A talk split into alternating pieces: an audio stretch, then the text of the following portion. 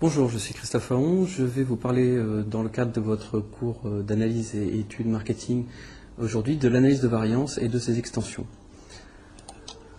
L'analyse de variance est en réalité une famille de méthodes euh, dont nous allons balayer la diversité aujourd'hui. En guise d'introduction, quelques éléments. D'abord, le positionnement de la méthode. L'analyse de variance est une méthode causale euh, c'est-à-dire que par opposition à d'autres méthodes comme par exemple l'analyse factorielle ou l'analyse typologique, l'objectif n'est pas euh, d'explorer un certain nombre de variables pour essayer de trouver une structure sous-jacente, mais bien au contraire de démarrer avec un ensemble de variables dont on suppose quelles sont les causes d'un autre ensemble de variables euh, et de savoir si les relations causales entre ces variables sont ou non significatives. Euh, alors commençons par un petit peu de terminologie. Euh, comme dans toutes les méthodes causales, on va pouvoir parler de variables indépendantes ou variables explicatives, d'une part, et d'un autre côté, euh, de variables dépendantes ou expliquées. Dans le cas de l'analyse de variance, un certain nombre de contraintes s'appliquent à la nature de ces variables. du côté des variables indépendantes, celles-ci sont au minimum euh, nominal, c'est-à-dire qu'une analyse de variance, quelle qu'elle soit, et quelle que soit la variante dont on parle, comprend au minimum une variable nominale explicative, euh, et dans certains cas, euh, ces variables nominales peuvent être complétées par une ou plusieurs variables métriques. De l'autre côté, c'est plus simple, du côté des variables dépendantes, celles-ci sont nécessairement de nature métrique. Alors, l'ensemble d'analyses que recouvre le terme analyse de variance est le suivant. On euh, peut s'y retrouver et les euh, cataloguer en fonction du nombre de variables dépendantes, je vous rappelle que celles-ci sont toujours métriques, et euh, du nombre et de la nature des variables indépendantes. Comme vous le voyez sur ce tableau, le cas le plus simple, qui est l'analyse de variance, correspond à un facteur nominal explicatif et une variable métrique expliquée. C'est le cas sur lequel nous allons passer le plus de temps, puisque euh, c'est l'analyse la plus simple, mais qui en même temps euh, recèle en elle-même à peu près euh, l'ensemble de l'esprit de la méthode. Une fois que l'esprit de l'analyse de variance le plus simple est compris, euh, l'ensemble des autres variables peuvent être appréhendées simplement comme des extensions sur certains points de cette méthode de base. Si l'on reste sur la première ligne de ce tableau, on voit que l'analyse de variance peut également être réalisée avec plusieurs variables nominales explicatives. Dans ce cas, on parlera simplement d'analyse de variance ou ANOVA à plusieurs facteurs. Les lignes suivantes présentent les variantes. Euh, la première, l'ANCOVA, permet d'intégrer en plus d'un facteur nominal explicatif une seconde variable, elle métrique, que l'on appellera le covariant, d'où le nom ANCOVA. Les dernières lignes du tableau correspondent à des formes multivariées d'analyse de variance, c'est-à-dire que dans ces cas-là, comme vous le voyez sur le tableau, on a plusieurs variables dépendantes qui sont traitées simultanément par l'analyse, avec toujours la différence entre un ou plusieurs facteurs nominaux et la possibilité d'avoir également des variables métriques, donc des covariants, intégrés à ces types d'analyse. Enfin, pour terminer cette introduction, euh, et vous préciser le cadre dans lequel ces, méthodes sont utilisées, euh, l'analyse de variance est l'outil privilégié euh, de l'exploitation de données expérimentales. Alors qu'est-ce qu'on appelle une expérimentation? Une expérimentation, c'est un protocole dans lequel on met un certain nombre de sujets dans un contexte qui est tout à fait contrôlé, de façon à pouvoir observer des différences entre les différentes manières dont sont traités les individus. On va voir un exemple tout de suite après. Euh, dans le contexte expérimental, les facteurs de l'analyse seront donc les conditions expérimentales manipulées. Par exemple, j'ai deux groupes d'individus. Dans un groupe, je vais donner une certaine forme d'instruction et dans, un second groupe, je donnerai une autre forme d'instruction. Ces euh, ces deux modalités correspondront à deux modalités d'un même facteur qui seront les conditions expérimentales. Les covariants euh, seront également euh, très largement utilisés dans un contexte expérimental en tant que variable de contrôle. On va voir tout de suite dans l'exemple ce à quoi ça correspond. Alors voilà un exemple le plus simple qu'on puisse imaginer d'expérimentation. Euh, prenons le cas où une entreprise d'études marketing souhaite réaliser un pré-test pour un client qui a deux versions possibles de son annonce télévisée. Euh, l'expérimentation va se passer de la manière suivante. On recrute un certain nombre de personnes qui acceptent de se livrer à ce pré-test.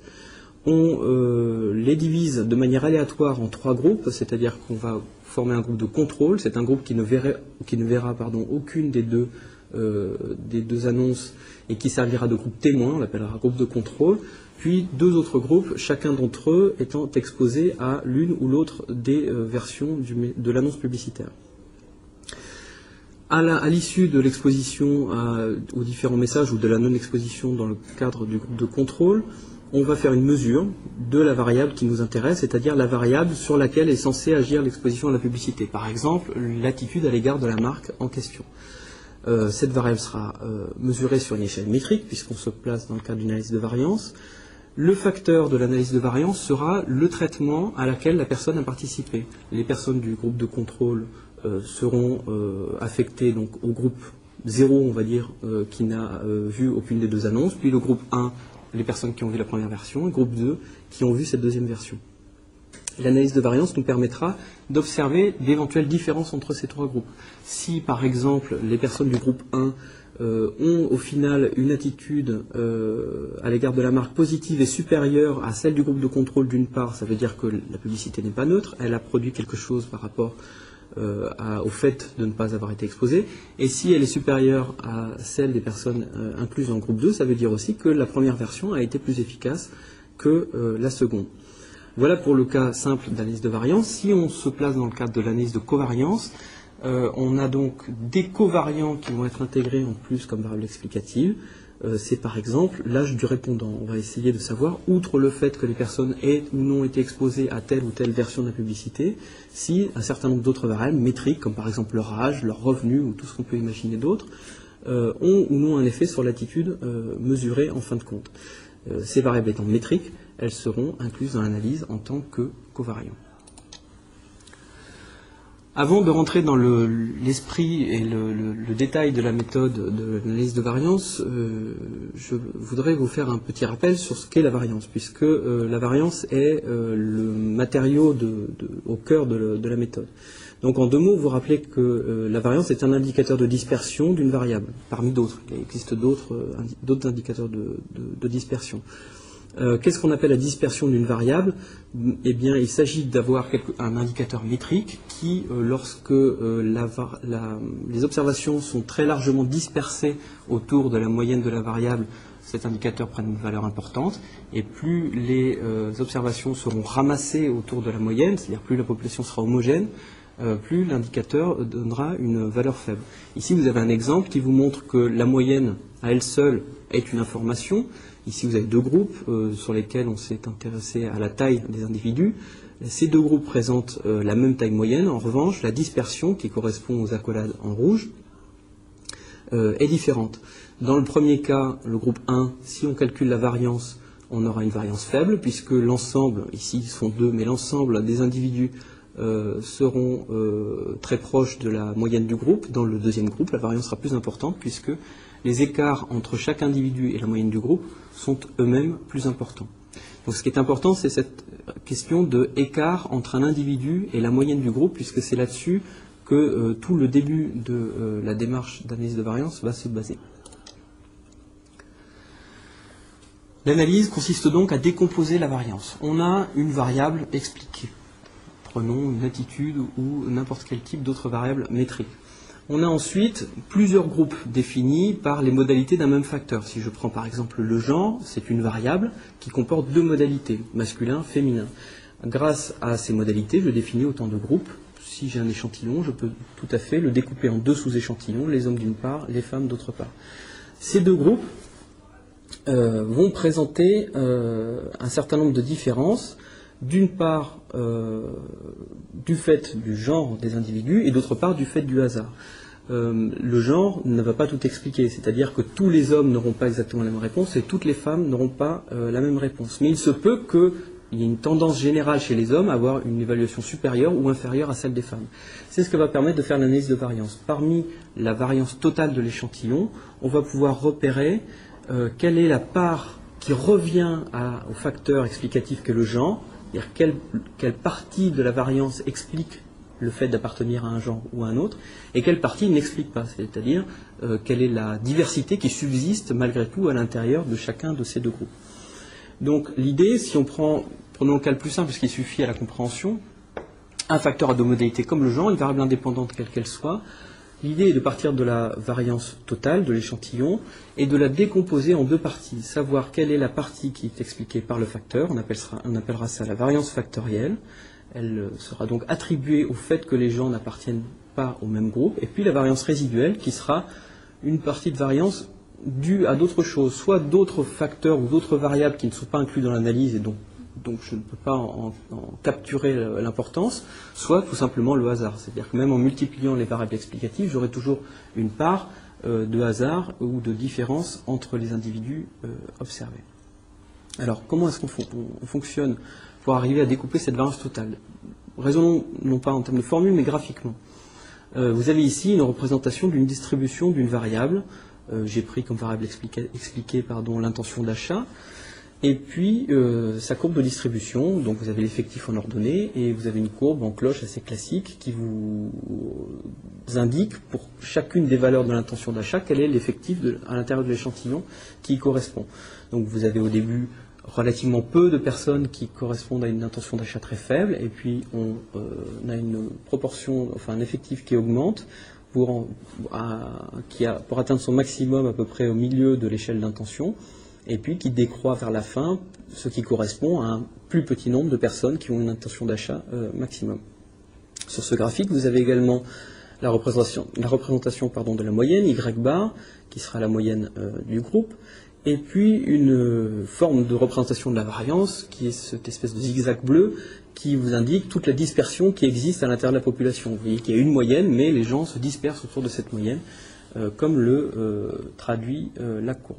Alors en termes de notation, euh, la variance totale, nous allons l'appeler euh, SSY.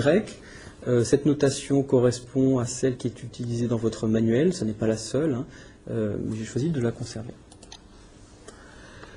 Maintenant, si on ne raisonne plus euh, directement sur la totalité de l'échantillon, mais si on s'intéresse aux deux sous-populations. Ici, le genre m'intéresse comme facteur explicatif. Le genre définit donc deux sous-groupes à l'intérieur de mon échantillon, les hommes et les femmes d'une part.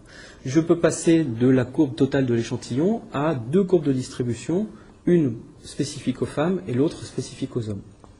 Vous avez donc ici la représentation de ces deux distributions. Euh, avec la moyenne Y bar de l'échantillon qui est reportée sur l'axe des abscisses, mais maintenant vous connaissez également, vous êtes, à partir du moment où vous avez découpé l'échantillon en deux, capable de calculer la moyenne spécifique du groupe des femmes, Y bar F, et celle des hommes, Y bar H. À partir de la division de l'échantillon total en deux sous-groupes, on va pouvoir maintenant se livrer au découpage de la variance en euh, deux parties, factorielles et résiduelles.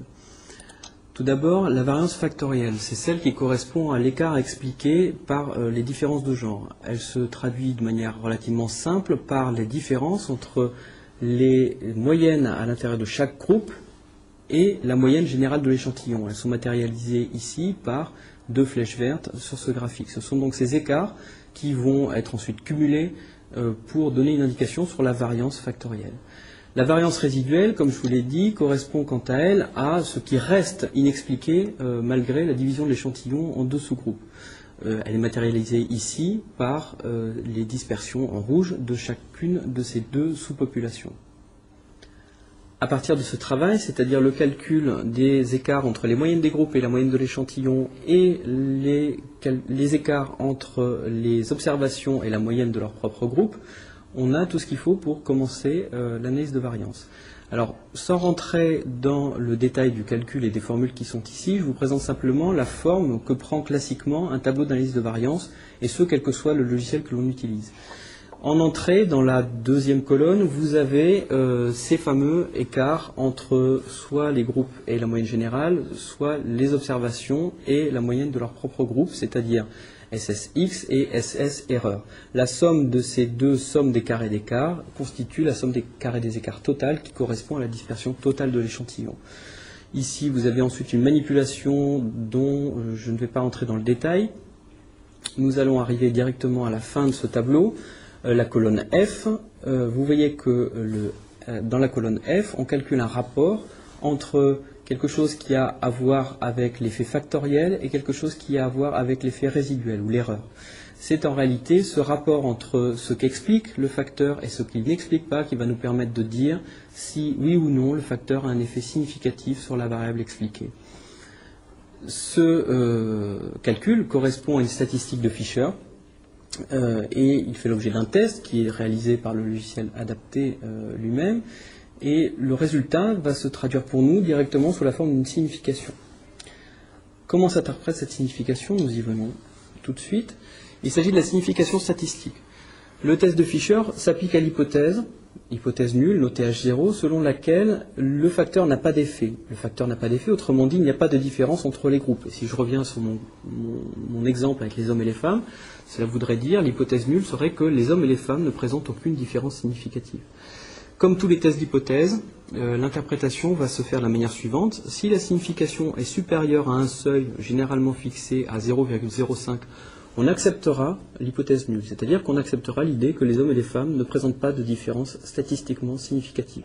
Et dans ce cas, l'analyse s'arrête. Il n'y a rien de plus à dire sur d'éventuelles différences entre hommes et femmes, puisqu'on vient de montrer qu'elles n'étaient pas significatives. Si en revanche, la signification est inférieure ou égale à ce seuil, toujours 0,05, on va rejeter H0, c'est-à-dire qu'on va dire l'hypothèse selon laquelle les hommes et les femmes ne sont pas différents est fausse, donc il y a bien un effet du genre euh, sur la variable expliquée. Et dans ce cas, on va poursuivre l'analyse. La signification statistique est le premier pas, mais est loin euh, de fournir une interprétation euh, suffisante, puisque dire qu'il y a une différence, par exemple, entre les hommes et les femmes, ça ne précise rien sur l'ampleur de cette différence d'une part, ni sur le sens de cette différence d'autre part.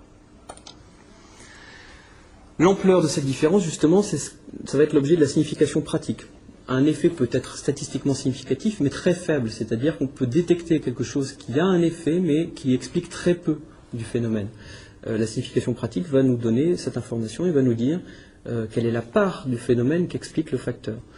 Euh, il existe plusieurs indicateurs de signification pratique pour l'analyse de variance. Prenons le plus simple, état carré, qui est lui le rapport entre la variance factorielle et la variance totale, SSX sur SSY et qui va prendre une valeur comprise entre 0 et 1, en théorie entre 0 et 1.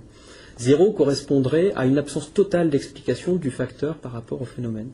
Mais si euh, c'était vrai, euh, de toute façon, la signification statistique elle-même déjà nous aurait dit que le facteur n'avait pas d'effet. Euh, quand on est dans des zones de signification statistique, on est en général légèrement au-dessus de 0. cette valeur peut aller jusqu'à 1. 1 correspondrait à un cas théorique dans lequel le facteur expliquerait absolument euh, euh, toute la variable expliquée. C'est-à-dire que euh, c'est une situation extrême dans laquelle, par exemple, tous les hommes auraient la même intention d'achat et toutes les femmes auraient la même intention d'achat. Et donc dans ce cas, il suffirait de connaître le genre d'une personne pour déterminer à coup sûr son intention d'achat. Bien sûr, là aussi, il s'agit d'un cas jamais rencontré en pratique. On peut interpréter cette valeur comme un pourcentage, c'est-à-dire que si vous avez un état carré de 0,4, vous pouvez interpréter ça comme 40% du phénomène, on parle de variance expliquée, hein, euh, de, variance expliquée euh, par euh, le facteur étudié. Maintenant, il existe un autre problème d'interprétation. Le test de Fisher porte, on l'a dit, sur des différences entre les groupes. L'hypothèse nulle est que tous ces groupes sont égaux, qu'il n'y a pas de différence entre les hommes et les femmes, par exemple, ou entre tous les groupes s'il y en a plus de deux. Maintenant, si on rejette cette hypothèse nulle, ça ne veut pas dire à l'inverse, que tous les groupes sont différents. Ça veut dire qu'au moins deux groupes, parmi tous ceux qu'on étudie, présentent une différence statistiquement significative. Lorsque vous n'avez que deux groupes, ce qui est le cas présenté à gauche, la question est très vite euh, réglée, puisque vous avez deux groupes, vous savez qu'il y a une différence quelque part entre deux groupes, cette différence ne peut être qu'entre les deux seuls groupes que vous avez. Si par contre vous avez euh, plus de deux groupes, prenons-en trois, cela suffit, il va falloir arriver à déterminer où précisément se situent ces différences. Puisqu'un test de Fisher significatif veut dire qu'il y en a au moins une, mais il peut y en avoir une, il peut y en avoir deux, il peut y en avoir trois dans le cas présent, et s'il n'y en a qu'une ou deux, euh, on ne sait pas a priori à quel endroit elles se situent. Est-ce que c'est entre le groupe 1 et groupe 2, groupe 1 groupe 3, ou groupe 3 et groupe 2 pour le savoir, il faut compléter euh, l'analyse par une série de tests relativement simples à mettre en œuvre, qui sont des tests de comparaison multiples de moyenne. C'est-à-dire qu'à partir du moment où le test de Fisher aura dit il existe des différences significatives quelque part entre deux groupes, une série de tests sera exécutée automatiquement pour nous permettre d'identifier deux choses. D'abord, où sont ces différences et dans quel sens jouent-elles? C'est-à-dire si j'ai repéré que c'est entre le groupe 2 et le groupe 3 qu'existe une différence significative. Je saurai également, grâce à ces tests, si c'est le groupe 2 qui a une valeur supérieure d'intention d'achat à celle du groupe 3 ou l'inverse. Passons maintenant à l'analyse à plusieurs facteurs.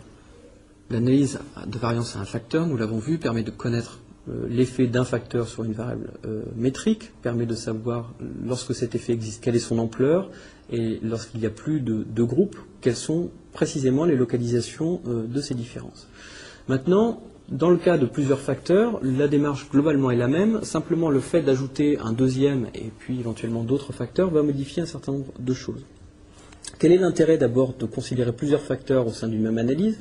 Ben, D'abord, euh, ça s'explique tout simplement par le fait que les problèmes auxquels on s'intéresse en général sont relativement complexes.